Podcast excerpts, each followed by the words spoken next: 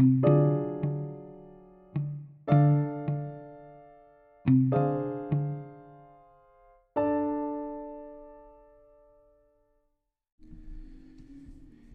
septiembre de 1831, Charles Darwin fue entrevistado por el capitán Robert Fitzroy del navío británico Beagle para que ocupara el puesto de acompañante en un viaje de dos años cuyo propósito era trazar el mapa de la costa sudamericana.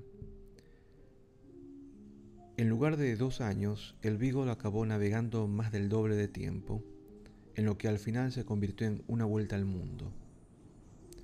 Darwin, que era el naturalista de a bordo, se ocupó de coleccionar especímenes y observarlo todo con detenimiento a lo largo del periplo. Así llenó un enorme diario científico con miles de datos geológicos y zoológicos. El Beagle arribó a Falmouth, Inglaterra, el 2 de octubre de 1836.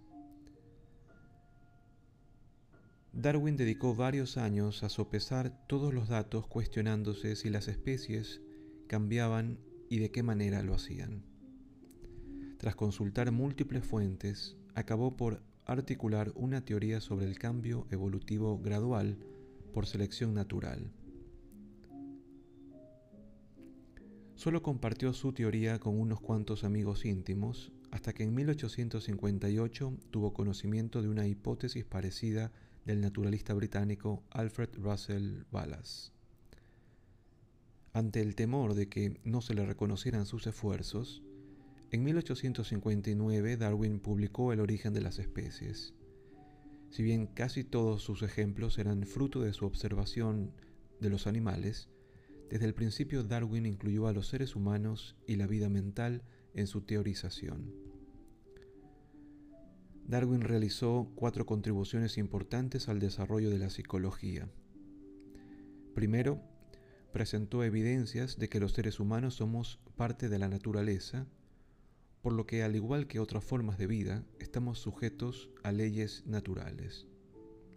Segundo, para Darwin la función de un rasgo o una capacidad constituía un aspecto relevante de su definición, es decir, de qué nos sirve un rasgo o una capacidad determinados, de qué modo contribuyen a la supervivencia.